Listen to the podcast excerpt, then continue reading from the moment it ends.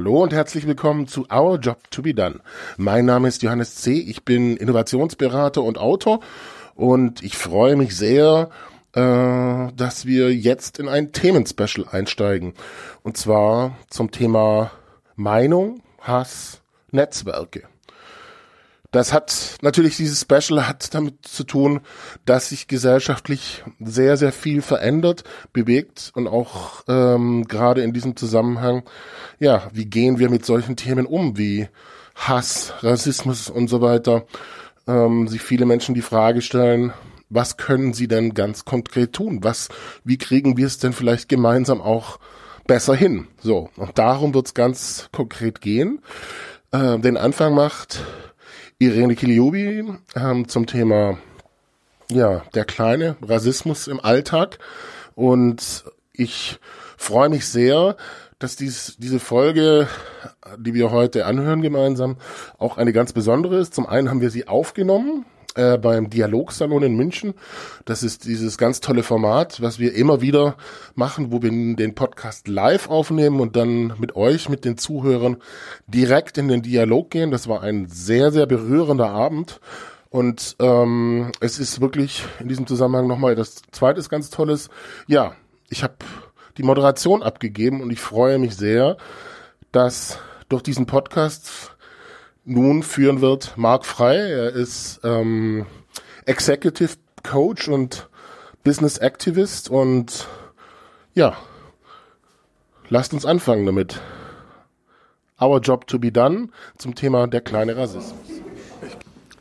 Hallo und herzlich willkommen bei Our Job to be Done, der Podcast, in dem wir uns mit den Herausforderungen unserer Zeit beschäftigen, wo wir gemeinsam mit Experten auf diese Herausforderungen draufschauen, um Lösungsansätze zu entwickeln, um Erfahrungen auszutauschen, um Impulse weiterzugeben. Und äh, mein Name ist Marc Frei, ich bin Berater für Innovation, Transformation und Leadership Coach und darf diesen Podcast heute moderieren. Und das ist besonders, äh, weil wir heute auch zu Gast sind beim Social Impact Dialogsalon in München, eine Veranstaltung, die jetzt äh, zum wiederholten Male bereits stattfindet. Das heißt, wir haben hier auch Gäste heute Abend die äh, uns hier zuhören, wir und zuschauen im Übrigen. Wir sind ja live hier. Wir nehmen auch diesen Podcast live auf und werden nach dem Podcast dann gemeinsam mit den Gästen hier dieses Thema, was wir jetzt gleich besprechen hier mit meinem Gast, äh, dieses Thema nochmal vertiefen. Und das ist ein Thema, äh, das mir auch persönlich unheimlich am Herzen liegt und ich freue mich, heute jemand hier zu haben äh, mit dir, äh, Irene, die ganz viel dazu erzählen kann. Ich erinnere mich, vor ein paar Wochen äh, ist ja die Idee für heute Abend eigentlich eher so ja zufällig entstanden, weil wir zufällig äh, nebeneinander saßen, ins Gespräch kamen ähm, und äh, unaufmerksam waren, so dass Johannes das mitbekommen hat äh, und gesagt hat, Mensch, da müssen wir ein Thema draus machen, weil es geht um das Thema Diversity. Also ein Thema, was ja gerade wahnsinnig äh, in Mode zu sein scheint. Also äh, man kann eigentlich, äh, mir fällt jetzt kein Unternehmen ein, was sich jetzt nicht hinstellt öffentlich und von mehr Diversity spricht. Und ähm, ich meine, ich glaube, wir alle sind uns einig, wie wichtig das ist. Aber die Frage, die ich ja mal gerne stellen würde, dann in dem Zusammenhang, Warum ist es wichtig und wie sieht es eigentlich tatsächlich aus? Und dazu, äh, Irene, werde ich mit dir jetzt äh, gleich sprechen. Und vielleicht erzählst du mal ein bisschen was, wie wer du bist und wie du vor allen Dingen, wie du zu diesem Thema stehst. Mhm. Ja, mein Name ist Irene Kilubi. Ich ähm, bin teils angestellt, teils äh, selbstständig. Ähm, in meiner Selbstständigkeit äh, befasse ich mich mit dem Thema digitales Marketing und Entrepreneurship. Genauer gesagt mit den Thema, Themen Personal Branding und äh, Community Building. Da bin ich sehr stark unterwegs, arbeite in verschiedenen Kontexten zusammen mit Universitäten, mit Acceleratoren, mit Startups, mit Corporates, aber wirklich immer in diesem Themenbereich. Ja, und ähm, wenn die Leute das Thema Personal Branding hören, denken die immer an Einzelpersonen. Aber tatsächlich ist es so, dass ich auch äh, Gruppen von Personen brande. Ja, auch das Thema Corporate Influencer. Wie mache ich meine Mitarbeiter zu Markenbotschaftern? Das sind so Themen, mit denen ich mich ähm, beschäftige. Mhm. Genau. So, und jetzt hast du ja, wenn wir ähm, über Diversity, über Integration sprechen, also über diese, sagen wir mal, sehr wichtigen äh, Themen ja in einer globalen Gesellschaft, äh, ähm, dann, du hast selber in wenn ich mir deinen Werdegang, du hast in Konzernen gearbeitet, in mehreren unterschiedlichen Konzernen, du warst in der äh, Unternehmensberatung, also hast auch da mit großen Unternehmen zu tun gehabt und hast, glaube ich, so einen eigenen Blick auf dieses Thema und auch vor allen Dingen äh, eigene Erlebnisse ja gehabt. Also das, was du mir auch im Vorgespräch gesch äh, geschildert hast, da muss ich ehrlich sagen, what? Also wir reden hier über das 21. Jahrhundert. Mhm. Was, was wartet? Was ist da passiert? Ja, also viele verschiedene Gegebenheiten, wo man einfach gemerkt hat, ähm, dass viele Menschen mit dem Thema nicht wirklich umgehen können. Ja, auch in der Kommunikation, dass es manchmal ein bisschen hapert und da ist tatsächlich einiges zu tun. Aber ich habe für mich einfach gelernt, äh, wie ich damit umgehe und ähm, ja, dass ich einfach gesagt habe, ähm, ich bin kein Opfer, sondern ich nehme äh, das selbst da selbst in die Hand und ähm, ja, versuche die Menschen nicht zu belehren, aber trotzdem ähm, darauf aufmerksam zu machen, wenn der ein oder andere Spruch mal nicht so in Ordnung ist ja. oder eine Verhaltensweise.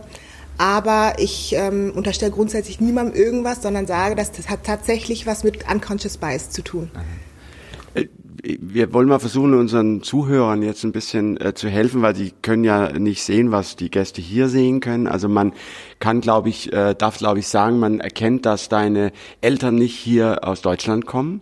Ja, das heißt, aufgrund dessen bist du, glaube ich, ähm, oder bist du anderen äh, Erfahrungen in Unternehmen, äh, durchaus auch in großen Unternehmen ausgesetzt gewesen und zwar eben in, in der, unserer heutigen Zeit, also eigentlich so im 21. Jahrhundert.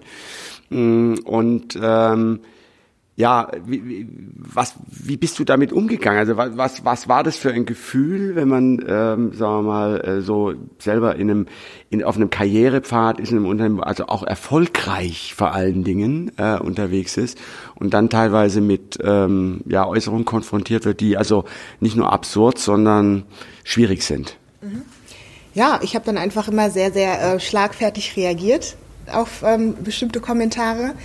Ja, es fing an von wegen, ähm, dass die Leute mich einfach nicht gefragt haben, einfach einfach gestellt haben, ach, was machst du hier in diesem Großkonzern? Äh, bist du Sekretärin beispielsweise? Ja. Und das fand ich sehr cool. Da hat ein Chef mal von mir gesagt, das ist eigentlich frech, das zu, einfach anzunehmen. Warum fragen die Leute einfach nicht, ne? Was machst du hier eigentlich? Oder ähm, welcher Tätigkeit gehst du nach? Ähm, weil er gesagt hat, ja, du könntest ja, was weiß ich nicht, irgendwie Führungskraft sein oder irgendwie, aber dass die Leute überhaupt nicht dran gedacht haben und einfach irgendwie was voraussetzen. Und das war auch für mich so ein Lessons learned, ähm, dass ich ähm, für mich gesagt habe, immer erstmal fragen und nicht einfach von irgendeiner Situation ausgehen. Gut, äh, das ist, sage ich, ein Rat, den können wir hier alle mitnehmen und äh, idealerweise täglich beherzigen, weil wir alle sind ja ständig mit Annahmen unterwegs. Und ich glaube, das ist auch ein wichtiges Thema, weil ähm, in, in ganz vielen Zusammenhängen, also jetzt nicht nur im Zusammenhang Diversity, mhm. ähm, äh, in Unternehmen sehen wir, dass viele Probleme entstehen, weil Menschen Annahmen treffen voneinander, weil sie mhm. glauben, naja, das wird sowieso nicht funktionieren, der Müller hatte ja noch nie Zeit gehabt dafür oder der Meier hat es eh noch nie kapiert und man eben diese Frage nicht einfach nochmal stellt, weil man damit ja im Grunde genommen auch sagt, also weder Müller noch Meyer können sich weiterentwickeln. Also selbst wenn die vor fünf Jahren mal eine andere Meinung hatten oder vor allem kann es ja sein, dass das heute dennoch, sagen wir mal, dass sie jetzt eine, eine andere Meinung dazu entwickelt haben. Aber die, die Frage ist ja, also wo kommt das her? Was ist so äh, das Gefühl, was Menschen dir gegeben haben, also haben, haben die spürbar diesen Konflikt selbst äh, wahrgenommen? Also im Grunde genommen jemand zu sehen, ähm, die souverän in bestimmten Positionen agiert und dann mit so einer Fragestellung zu kommen, das ist ja eigentlich in sich ein bisschen ein Widerspruch, ne? Absolut. Ja, ich habe das auch oft erlebt, obwohl ich in deutschen Unternehmen gearbeitet habe. Die Leute haben mich erstmal auf Englisch angesprochen. Und ich habe mir auch irgendwann mal einen Spaß draus gemacht. Gerade die Leute, die sich mit ihrem Englisch so zusammengebrochen haben, ach, lass die mal die ganze Zeit auf Englisch sprechen. Und irgendwann mal, ja, schön, dich kennengelernt zu haben. Wir sehen uns mal immer Aufsprung so, wie, du kannst Deutsch? Wieso hast du mir das nicht gesagt? Ich so, ich dachte, vielleicht kannst du kein Deutsch. ja. ja, waren so Situationen, ja. Also das ist immer so das ähm, Alltägliche oder ich sitze irgendwo im Flieger und ähm, ich merke irgendwie, ähm, der Flugbegleiter spricht mit jedem Deutsch. Auf, bei mir fängt er an, Englisch zu sprechen. Und dann sage ich einfach, Sie können auch Deutsch mit mir sprechen. Und da kam der Spruch, oh, Entschuldigung, Sie sehen so international aus. da habe ich gefragt, wie sieht man denn international aus? Ne? Und dann habe ich gesagt, gut, dann fasse ich erstmal das Kompliment auf. Ne? Aber das sind halt so kleine Begebenheiten, da muss man einfach schmunzeln und äh, mit einem Lächeln drüber hinwegsehen und ähm, ja, dann manchmal lasse ich es, aber wenn ich gerade gut drauf bin, dann ähm, drücke ich auch schon mal einen Spruch. Ne? Ja. Äh, also ich glaube, also mit, mit einem Lächeln darüber hinwegzugehen, kann ich mir vorstellen, das hilft natürlich vor allen Dingen dir dann auch an der Stelle. Mhm. Also wie gehst du selber mit sowas um? Und ich meine, manchmal mögen da vielleicht auch Bemerkungen dabei gewesen sein, die jetzt nicht so äh, mit einem Lächeln, äh, also wegzulächeln waren, sondern die vielleicht auch so ein bisschen nach, so ein bisschen nachgewirkt haben. Ähm, und ich sag mal, wenn auf der einen Seite von Diversity und Integration und so etwas gesprochen wird in Unternehmen und äh, auf der anderen Seite aber dann auch dieser, ja, ich nenne das jetzt mal dieser alltägliche kleine Rassismus dann halt passiert. Und ich glaube in ganz vielen Fällen aus so einer unterbewussten Haltung heraus.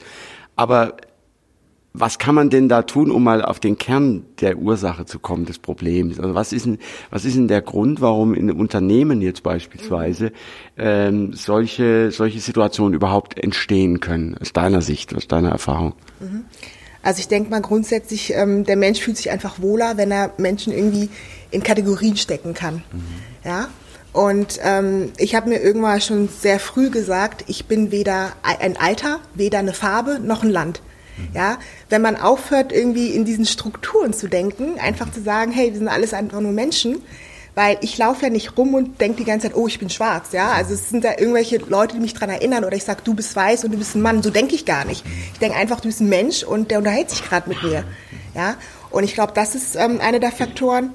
Und dann ähm, ganz wichtiges Stichwort für mich ist einfach auch Empathie. Und da fallen mir zwei Schlagwörter ein: einmal vergessen und verdrängen. Das ist irgendwie so ein Typus von Menschen. Vergessen. Ähm, damit meine ich einfach, ähm, wenn ich höre, wenn sich zum Beispiel Menschen über Kinder aufregen, sagen, ah, die nerven und die sind so quengelig, da sage ich, du hast vergessen, du hast doch selber ein Kind. Oder wenn dann Leute sagen, irgendwie, das spricht sich ja auch jetzt mittlerweile um, ja, alle über 50 plus, ja, ähm, die können wir nach der Digitalisierung irgendwie nicht mehr wirklich gebrauchen. Dann sage ich so, du verdrängst aber, dass du auch irgendwann in 20 Jahren über 50 bist. Ja, und das sind so Aspekte, wo ähm, jeder Einzelne an sich arbeiten kann, selber reflektieren kann. Ja, bin ich überhaupt empathiefähig? Ja, auch wenn ich selber nicht in der Position stecke, aber ähm, habe ich genug Empathie, dass ich mich in die Lage eines anderen Menschen versetzen kann, weil ähm, dann erst hat man begriffen, wie die Welt funktioniert. Die funktioniert nur mit, miteinander, ja, und nicht, wenn jeder für sich so ein Silo-Denken hat und andere Menschen irgendwie versucht zu werten oder in eine Kategorie zu stecken. Mhm. mhm. Also das ist, glaube ich, ein ganz wichtiger Punkt, weil äh, es funktioniert nur miteinander. Also der Mensch ist you can't be human alone, sag ich mal. Ne? Also du musst, du musst, wir sind ein soziales äh, Tier, ein soziales Wesen und ähm, kein Mensch kann auf dieser Welt alleine zurechtkommen. Also, also, weil äh, es gibt immer irgendetwas, was der, der Einzelne benötigt, wofür er jemand anderen braucht. Ja? Mhm. Ähm, und das gilt natürlich in Unternehmen, äh, die ja in aller Regel, sagen wir mal, so eine, ja, ich will es jetzt nicht Zwangsgemeinschaft nennen, aber das ist eine Gemeinschaft, die ist zu einem bestimmten Zweck zusammengekommen, ja. Mhm. Ähm, gilt es natürlich umso mehr, dieses, dieses ganze Thema äh, Kooperation. Und da ist, glaube ich, Empathie eine der, der ähm, ja, bedeutendsten Grundlagen dafür. Und das bringt mich an einen Punkt, wo ich glaube, da können wir vielleicht bei der, bei der Ursachenforschung mal anfangen. Und äh, ich meine, gute Ursachenforschung zu Rassismus und diesen Ausprägungen gibt es natürlich wie Sand am Meer. Aber was mir auffällt, es hat für mich immer etwas mit äh, der ja mit der Tatsache zu tun, dass wir Menschen ständig äh, am Bewerten, aber vor allen Dingen am Entwerten sind. Also wir sind dauernd dabei, andere Menschen abzuwerten oder zu entwerten. Und da muss ich leider sagen, das tun wir so häufig komplett, also völlig unbewusst, ja. Ähm, und ich selber, ich meine, ich, ich kenne das natürlich auch, ich tue das auch, versuche mich dann immer wieder dran zu erinnern und denke mir dann hinterher, hm, das war jetzt ein bisschen unglücklich formuliert, das könnte man das nächste Mal anders formulieren. Und manchmal klappt es auch und manchmal klappt es nicht dann beim nächsten Mal, sage ich. Und es können manchmal ganz einfache Dinge sein, wie äh, zum Beispiel eine Aussage, stell dich doch nicht so an. Also wenn ich zu jemandem sage, stell dich nicht so an, ist das eine Abwertung ja, weil ich mich nämlich zum einen äh, unter anderem äh, aufschwinge, äh, beurteilen zu können, ob die Sache, die dich aufregt, es wert ist, dass man sich drüber aufregt. Das kannst ja nur du.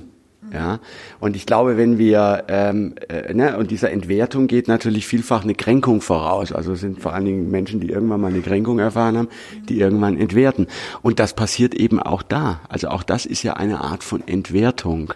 Und wir haben natürlich zugelassen, ich möchte sogar so weit gehen zu sagen, wir haben Unternehmen nach diesem Prinzip gebaut, weil das hängt natürlich sehr stark auch mit diesem Leistungsgedanken zusammen, das ständig bewertet und entwertet wird. Ja, und ähm, das Ergebnis ist dann eine Kultur, in der du solche Dinge beispielsweise erlebst. Mhm. Aber das können wir ja nicht hinnehmen. Oder wer hat denn da eigentlich die Verantwortung, etwas dran zu ändern? Hm, gute Frage. Also ich, ich denke mal, das fängt erstmal bei jedem Einzelnen an. Aber dass man irgendwie ähm, Sensibilität schafft dafür, gesellschaftlich, dass man sich das einfach anguckt und das nicht einfach als Lappalie abtut. Also das durfte ich auch immer ähm, hören. Fing schon in der Grundschule an, da sagte meine Lehrerin, ich muss lernen, mir ein dickes Fell zuzueignen. Ja. Und ähm, ja, aber ich merke auch irgendwie, wenn man solche Themen halt anspricht, dann sind auch gerade in Deutschland viele Leute immer so peinlich berührt, ja, und fühlen sich dann immer irgendwie angegriffen so leicht. Aber ähm, ich denke, das Wichtigste ist, mal in Dialog zu treten und darüber offen zu sprechen. Ne? Aber wer, wer kann denn initiieren, diesen Dialog? Also von Menschen, die vielleicht ähm, sich ohnehin schon zurückgesetzt fühlen, die äh, meinen, sich äh, dieser Ohnmacht nur durch Abwertung anderer äh, zu entkommen, ja, weil ich sag mal, wenn wir wenn wir in einer Leistungsgesellschaft leben, dann äh, es geht ja schlussendlich um die Frage, wie kann ich gewinnen? Die eine Möglichkeit zu gewinnen ist natürlich, ich bin besser als andere. Da gibt es, äh, sagen wir mal, mathematische Limitationen, weil es kann nicht jeder besser sein als alle anderen, ist denke ich mal klar. Äh, die zweite Variante besser zu, also äh, zu gewinnen in der Leistungsgesellschaft, ich kann die anderen, also ich kann mich besser aussehen lassen. Also ich kann im Grunde genommen, sagen wir mal, den Anschein erwecken, ich sei besser äh, als andere. Das ist das, was wir oft in Unternehmen ja erleben, in Form von PowerPoints, wo dann Dinge hinterher ein bisschen zurechtgebogen werden. Heißt aber, wir sind so. Also wir machen das am laufenden Band. Diese, diese Form ne, der, der Abwertung anderer, damit wir selber besser dastehen. Mhm. Ja, und ähm, ja, und dann äh, ist es natürlich äh, auch einfach, sich auf Menschen oder auf Gruppen von Menschen zu konzentrieren, die uns vielleicht ja auch noch anders erscheinen. Ne? Da macht es natürlich, ähm, ja, es, es ist noch einfacher dort aus dieser Differenz schon mal eine Abwertung herzuleiten. Oder wie siehst du das? Ja, das ist schwierig. Ähm, ich hatte mich auch neulich mit einer Bekannten unterhalten, die ähm, aus einer Gegend kommt, wo sie sagt auch so, das ist wirklich so, dass ähm, die einfach noch mal ein bisschen hinterherhinken und tatsächlich ähm, etwas rassistischer sind als andere Nationen. Und da habe ich sie gefragt, woran das liegt. Dann hat sie gesagt, das hat auch mit Angst zu tun. Ja, wenn man was nicht kennt, dann ähm, bewertet oder entwertet man das irgendwie.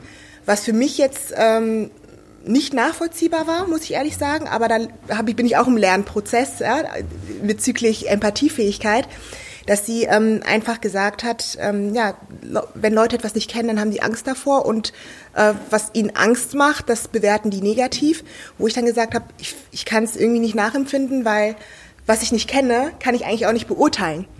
Aber die Menschen machen es dann trotzdem erst recht dann, wenn sie etwas nicht kennen. Also das ist oft die Erfahrung, die ich gemacht habe. Ich habe auch irgendwann mal, da war ich noch ja auf dem Gymnasium und ähm, da war ich ähm, bei einer Freundin, bei den Eltern zu Hause und da hat die Mutter dann zu mir gesagt, ja, ähm, meine Eltern hatten Angst vor schwarzen Menschen und äh, mochten die nicht. Aber dich hätten sie gemocht, weil du lustig bist und intelligent bist. ja? Sehr absurd, ja.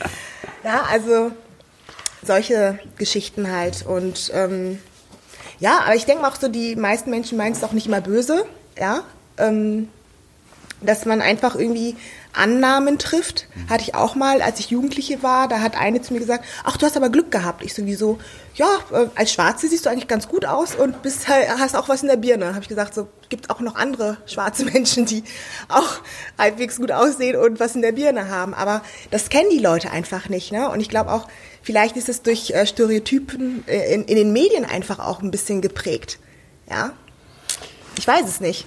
Also es gibt verschiedene Ursachen, viele Komponenten, die da einfach zusammenkommen. Und ähm, ich meine, die Situation hat sich auch gebessert. Also ähm, damals, als meine Mutter und ich hier nach Deutschland gekommen sind, ne, als Flüchtlinge natürlich, ähm, da gab es kaum Schwarze. Also jeder Schwarze, der vorbeilief, da wurde ich mal gefragt, ist es deine Schwester, ist es dein Bruder, ist es deine Mutter? Und ich dann gesagt habe, nee, nicht zwangsläufig. Aber ähm, ja, hat sich jetzt alles so ein bisschen gewandelt. Aber sage ich jetzt mal, wir waren so ein bisschen die, die Pioniere. Ich bin auch noch in der Voreifel aufgewachsen, haben die Leute auch gesagt, ach guck mal, ein Negerkind und wollten mich mal anfassen, meine Haare anfassen, meine Haut anfassen. Ja, war sehr spannend. Ja, das kann ich mir vorstellen, dass es vielleicht nicht immer nur spannend war äh, und auch nicht immer nur immer nur wünschenswert, aber das sind sicherlich sagen wir mal, natürlich Erfahrungen, äh, sagen wir mal, die du beschreibst, wenn du sagst, naja, da gab's jetzt, da waren, da waren jetzt noch nicht, noch nicht so viel äh, Menschen, sagen wir mal, anderer Kulturen hier. Das, also, ich meine, so alt bist du ja nun wirklich noch nicht, ja, sozusagen kann das nicht her sein. Und das ist ja eigentlich das Irre, äh, was, ja, was man sich, was, ne, also ich meine, wir reden ja hier nicht von äh, vom Mittelalter oder ähm, äh, von der, der Renaissance oder so, sondern wir reden hier vom 21. Jahrhundert. Also das heißt, wir leben ja in einer globalen Welt und wir profitieren von der globalen Welt und wir fliegen um die ganze äh, äh Welt, äh, um äh, davon auch, sagen wir mal, etwas, also das zu genießen. Und nutzen aber das, was ja, und wenn wir jetzt mal zu diesem Thema Diversity äh, mal wieder zurückkommen und diesen, diese eine Facette, ähm, die, glaube ich, wichtig ist und die man auch ständig beleuchten muss, nämlich diese Frage nach diesem alltäglichen, unterbewussten Rassismus und der Abwertung ander, anderer Menschen, andersartiger Menschen, ähm, gibt es ja neben dem noch ähm, eine ganze Reihe von Vorteilen, die wir aus dem Thema Diversity ziehen könnten. Ne, also wir könnten ja eigentlich, wenn wir sagen, Mensch, gucken wir uns doch mal an, wie Evolution funktioniert. Das ist ja Diversity at its best. Ja, äh, das heißt, es gibt ein äh, absolutes Erfolgsmodell, wie Organis Organismen und eine Organisation ist ja eigentlich im Grunde auch nichts anderes als ein Organismus, wie die funktionieren und das ist, wenn sie diverse sind. Ja, also, also wir haben ja alle eigentlich einen riesen Vorteil. So, was hindert uns daran, den zu nutzen? Oder wie können wir, oder, oder müssen wir vielleicht auch, vielleicht auch Menschen wie du, vielleicht ist das auch eine Verantwortung, die man hat, wenn man ein Stück gedanklich weiter ist, solche Dinge beispielsweise bei Menschen auch zu wecken, also Menschen zu helfen, so eine Erkenntnis zu haben. Mhm. Genau, ähm, darüber hat wir uns auch unterhalten. Ne? Wer ist eigentlich in der Verantwortung, sowas zu tragen? Und ähm, natürlich lebe ich in einer fremden Kultur, fremden Land, wo wir beim Thema sind. Ne? Ähm, werde ich auch oft gefragt, was bist du von der Nationalität? Wo ich sage Deutsch. Also nee, das meine ich nicht. Wo, ist deine richtige Nationalität? Ich so, von der Nationalität her, auf meinem Pass steht Deutsch. Ja, dann frag anders. Ne? Und dann kommt eine Frage, ja, wo kommen deine Eltern her? Und dann ja, äh, spinnt sich das Gespräch dann weiter fort. Ähm, ich glaube, jeder ist in der Verantwortung. Ja? Weil ähm, ich habe mir auch die Frage gestellt, ist es Zufall, dass ich gerade als schwarze Frau hier in Deutschland aufgewachsen bin? Weil ich habe mich das oft gefragt, weil ich als Kind immer so gefrustet war durch die ganzen Situationen, die ich erlebt hatte. Da habe ich meine äh, Mutter gefragt, wieso sind wir aus, nach Deutschland gekommen und nicht irgendwie nach England, nach Frankreich, wie unsere anderen Tanten und Onkeln. Wir sind wirklich die einzigen hier. Ähm, die nach ähm, Deutschland gekommen sind, ja, wir hatten auch Tanten und Onkel, die waren am Anfang Deutscher, die haben es hier nicht ausgehalten, weil es war schon eine extreme Zeit von ein paar Jahrzehnten. Also wirklich richtig krass, also dass die Leute ähm, einen auch auf der Straße bestimmt haben oder so. Jetzt hat sich das Gott sei Dank alles geändert und dann sind die dann irgendwann nach England, nach Frankreich gegangen. Und ähm, meine Mutter halt leider zu, die wusste halt nicht, was soll sie jetzt machen. Sie ist dann erstmal hier geblieben. Ähm, aber ich denke, jeder ist in der Verantwortung. Alle, irgendwie, jeder. Also grundsätzlich ist natürlich äh, zunächst mal äh, in der Gemeinschaft jedes Mitglied einer Gemeinschaft natürlich dafür verantwortlich, dass, wenn er das so will oder sie, dass die Gemeinschaft funktioniert. Das ist klar. Die Frage ist ja aber, die wir uns auch stellen müssen, ist, äh, können das alle bereits? Also ja, ich meine, ja, also das ist ja, es gibt ja von von äh, Douglas McGregor die bekannte The äh, Theory Y, Theory X äh, äh, Geschichte. Also sagen wir mal, oder andere kennen das unter ja Fixed Mindset und Growth Mindset. Also wenn ich vielleicht in einer Kultur groß geworden bin oder in einer in einer in einem sozialen Umfeld, das sehr eng gedacht hat, ja, ja in dem es schon und wir dürfen uns ja nicht wir dürfen nicht vergessen, wir, wir haben das hier in Deutschland, innerhalb Deutschlands gehabt. Das Nachbardorf war schon irgendwie, ja, das waren schon komische Leute, ja. ja. Ähm, also ne, es ist ja nicht so, dass wir das nicht grundsätzlich in uns kennen würden, ja. ja. So, und äh, wenn ich dann so groß werde, so sozialisiert bin und das an vielleicht auch in meinem Unternehmen irgendwie geduldet ist oder es wird einfach nicht angesprochen, dann bin ich vielleicht auch noch gar nicht so weit, habe ich mich noch nicht so weit geöffnet, dass ich vielleicht in der Lage bin, mit Neugier auf jemand wie dich zuzugehen und mir die Frage zu stellen, was kann ich denn von dir lernen? Weil das ist ja eigentlich das Spannende. Ich meine, früher sind wir um die Welt äh, unter anderem deswegen gesegelt, um von anderen Kulturen nicht nur Sachen mitzubringen, sondern auch zu lernen, wie machen die irgendwas. Mhm. Ja, und wir können ja von allen Menschen lernen. Und das ist ja eigentlich eine wahnsinnige Chance. Mhm.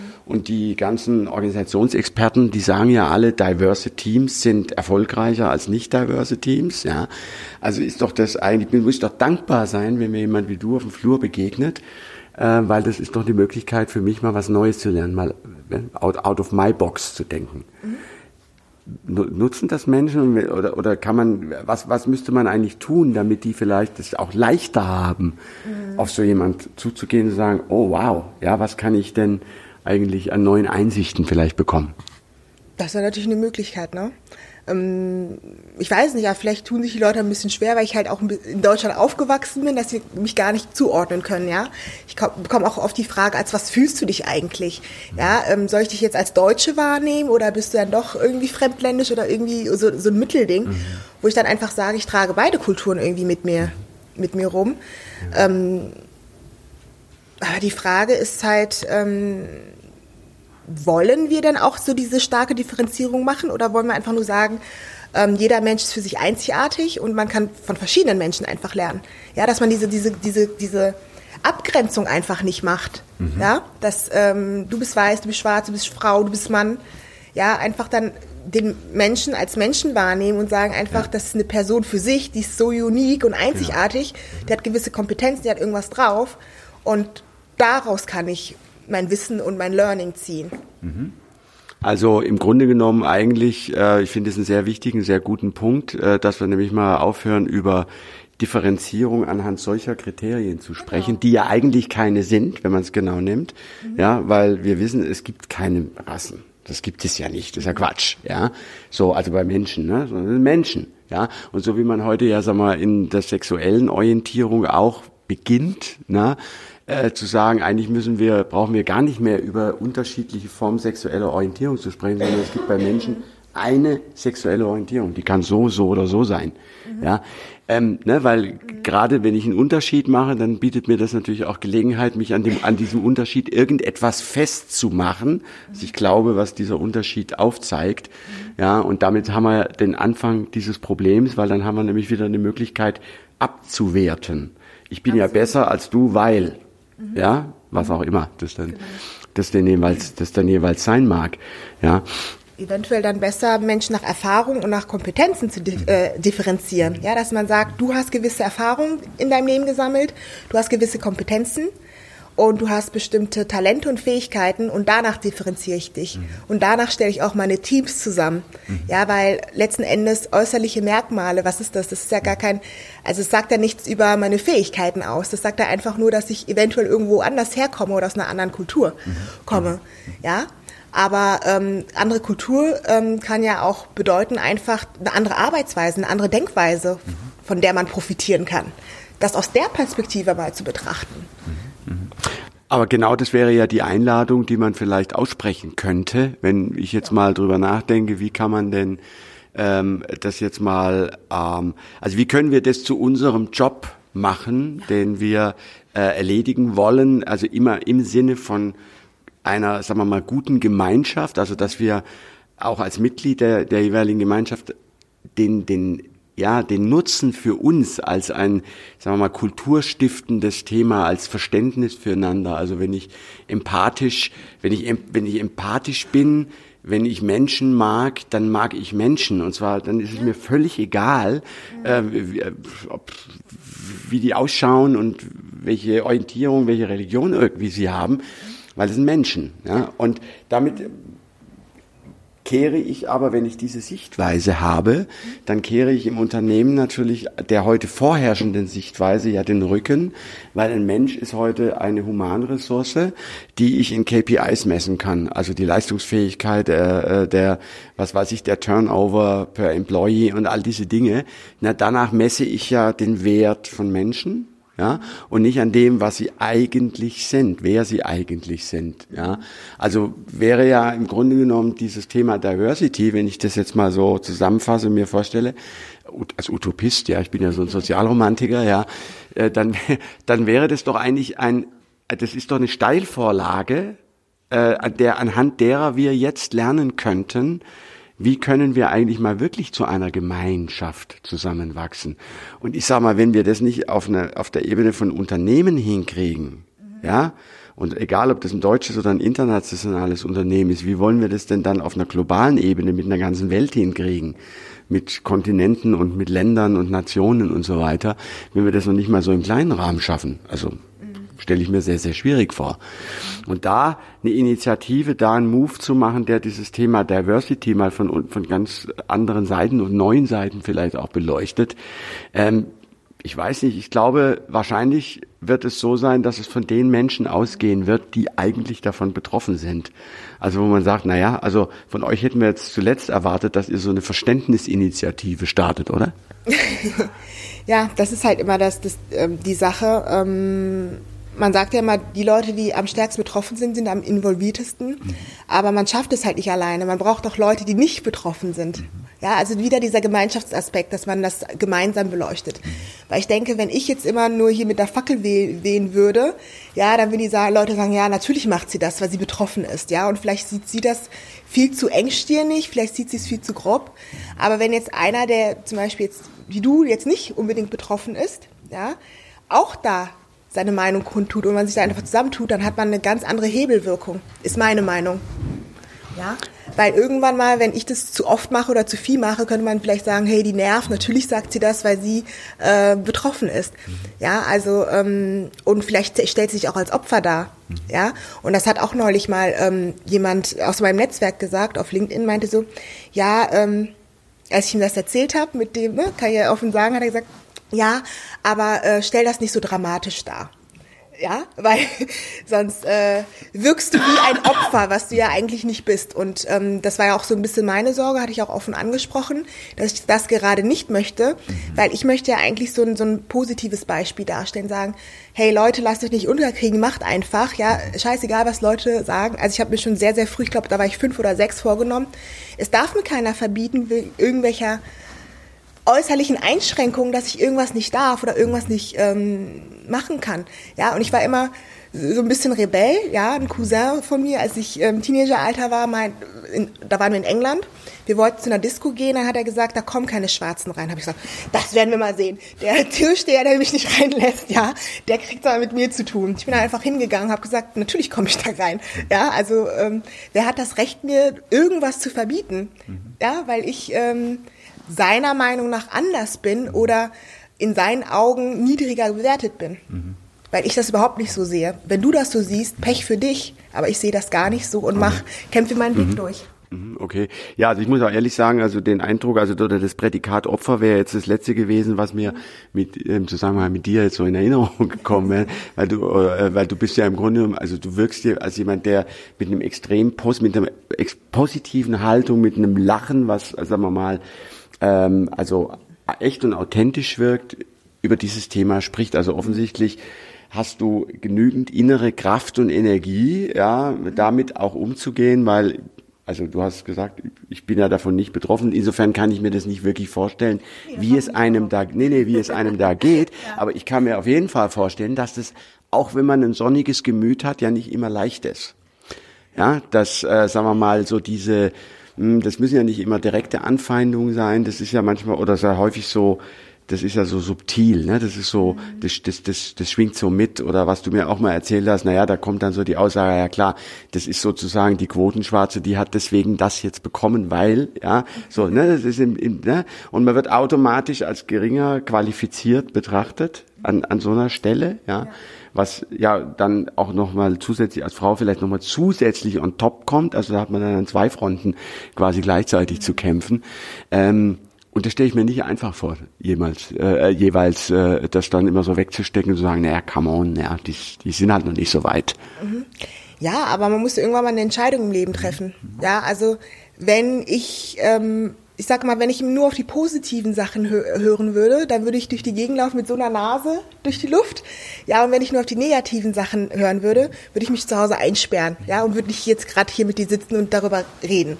Ja, man muss einfach eine Entscheidung für sich treffen. Lass ich das ähm, mich runterziehen? Oder denke ich, also so denke ich jetzt erst recht, ne? Also ähm, zeig's, ne? Also wenn, ne, dann denke ich einmal so, ähm, du schläfst noch, ne? Wach irgendwann mal auf, ja, und äh, mach selber irgendwann mal negative Erfahrungen.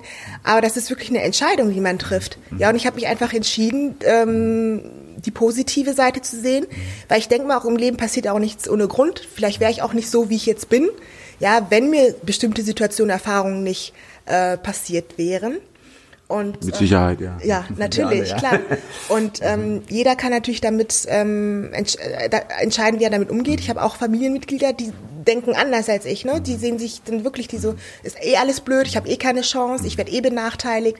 Dann sage ich ja, wenn du so denkst, ja, und ähm, dich dann von jeder Kleinigkeit, ich, ja, sage ich jetzt mal überspitzt, äh, runterziehen lässt, ähm, dann ziehst du das auch an. Also das ist wirklich meine Überzeugung. Mhm. Ja, also das hilft keinem und mir selbst am wenigsten, wenn ich ähm, deswegen in Regression verfalle. Mhm. Ja, ja, also finde ich, äh, sagen wir mal, eine schöne auch eine schöne Empfehlung, wie kann ich da, wie, wie, wie können wir auch als Gemeinschaft, als Gesellschaft, und da sehe ich in der Tat jeden in der Verpflichtung, weil das insgesamt zur Qualität der Gesellschaft insgesamt beiträgt, wie können wir damit umgehen? Also wir können einmal eine Entscheidung treffen ich glaube, das gilt natürlich für denjenigen, diejenige, die betroffen ist, aber es gilt auch für ja, Menschen wie mich, andere, ja, auch wir müssen eine Entscheidung treffen, nämlich die Entscheidung, uns einzulassen, zum Beispiel auf diesen Dialog. Also, das heißt, was du gesagt hast, als Gemeinschaft an diesem Thema zu arbeiten, ist, glaube ich, der erfolgsversprechendste Weg. Also, wenn du jetzt ständig mit der Fackel draußen rumläufst und versuchst, äh, äh hier sozusagen die Menschen aufzuwecken, ja, wie du das schön gesagt genau. hast. Ja. ja. Ja, ja, ähm, also Jarinda, danke dir auf jeden Fall, dass du uns mal so deine Sichtweise, dass du da auch Einblick äh, gegeben hast und so die Dinge, die dir so ein, ein bisschen widerfahren sind. Und äh, uns vor allen Dingen hast auch daran teilnehmen lassen, wie du mit einem ja mit einer positiven Entscheidung, nämlich zu sagen, okay, lasse ich mich davon runterziehen, also ne, meine Stimmung, äh, oder nutze ich das auch ein bisschen als ein, äh, eine Gelegenheit, auch zu zeigen, dass ich eben mehr bin, dass ich eben, sagen wir mal, diese Qualifikation oder diese Kompetenz und all diese äh, Dinge mitbringe, diese Stärken mitbringe. Mhm. Ja, und das ist, glaube ich, eine Entscheidung, die ähm, du offensichtlich, sagen wir mal, zu einem Zeitpunkt getroffen hast, als es sehr, sehr wichtig war für dich, wie sich das äh, für dich auch dann entsprechend weiterentwickelt. Ja, also herzlichen Dank dafür. Schön, dass du da warst. Hat mich sehr gefreut. Ja, danke. Irene, danke, danke dir. Ja.